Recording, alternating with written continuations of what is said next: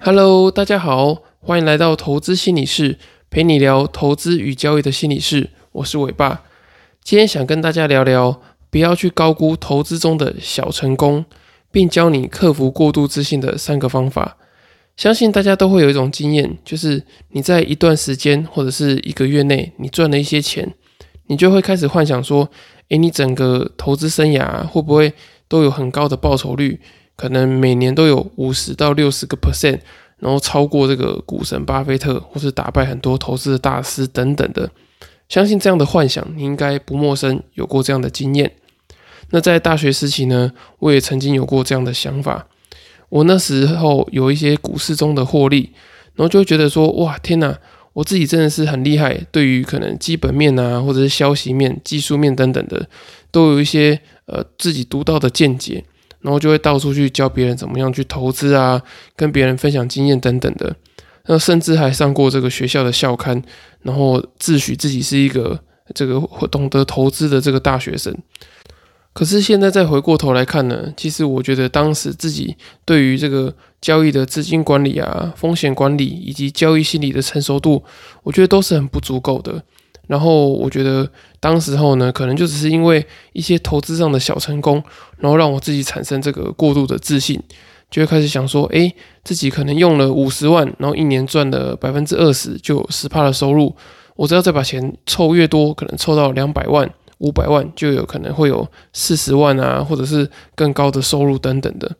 可是事实呢，却不会像我想的这么简单。当我自己误判在大学时候的这个小成功之后呢？我在毕业之后就投入了比较多的资金在股票市场啊，或者是选择权的市场等等的，然后结果最后呢都一败涂地，然后亏损到百万。那回忆这些这个比较不成熟的经验的时候啊，我就觉得说自己真的是陷入了这个过度自信的这个偏误里面，因为我们常常会放大自己的成功，可是却忽略掉自己没有注意到或者自己比较无知的部分。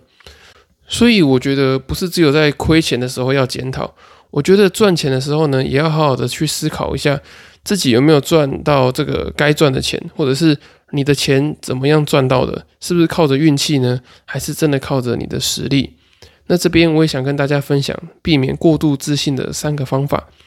那第一个呢，就是你在投资的时候呢，你要先看风险，再看获利，因为我们大部分的人呢，进到投资跟交易的市场里面。都是先看自己能够赚到多少钱，然后你投资股票呢，都是想学巴菲特，可能一年赚二十个、二十几个百分点，然后交易期货选择权，就想要像这个少年股神一样，一年可以赚至少一倍以上。可是我们却很少去忽略掉别人背后去承担多少的风险，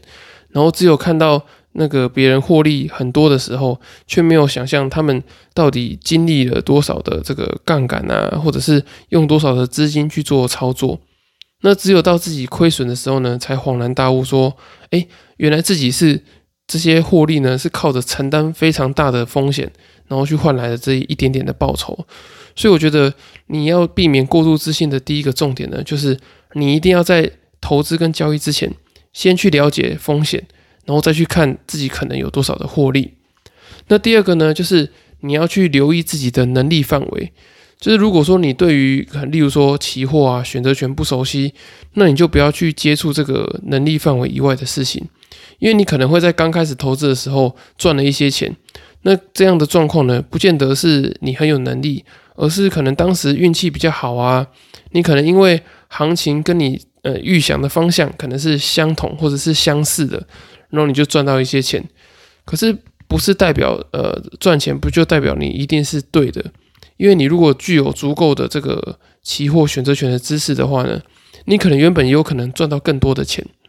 所以你不要因为赚到一些绝对金额的报酬，就会觉得说，哎，自己好像赚到蛮多的。可是从相对的角度来看呢，你可能是赚的很少的。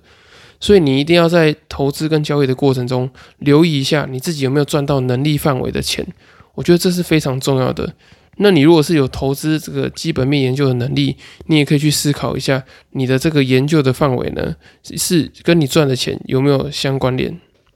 那最后一个方法呢，就是你要去了解你自己的交易心理，特别是那些你比较常犯的这个认知的偏误。那除了我们这一集提到的这个过度自信的偏误以外呢，我觉得确认偏误也是非常多人会犯的这个交易心理的偏误。那我们之前曾经在第二十六集的时候有提到这个确认偏误，因为在《思考的艺术》这本书里面，他有说确认偏误呢，其实是所有思考错误的这个源头。那比较简单的说呢，就是你会去自动的忽略跟过滤掉那些原本跟你观点不相符的资讯，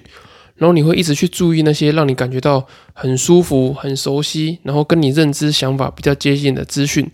那我觉得过度自信呢，其实也是跟呃这样的确认偏误是有相关联的，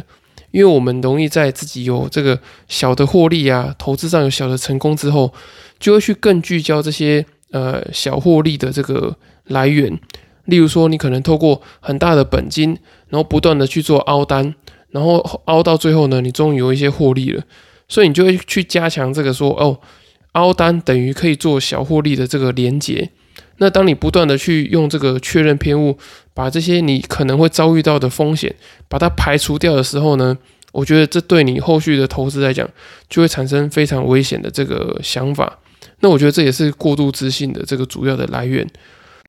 好，以上就是三个我对于呃处理过度自信，我觉得还不错的方法，提供给大家做参考。那如果你还有其他问题的话呢，也欢迎到下方资讯栏的粉丝专业做留言，或是私讯询问我，或是到 Apple Podcast 留言给五星的评价，我也会整理好之后呢，在之后的节目再回复你们。今天的节目就到这里喽，我们下次见，拜拜。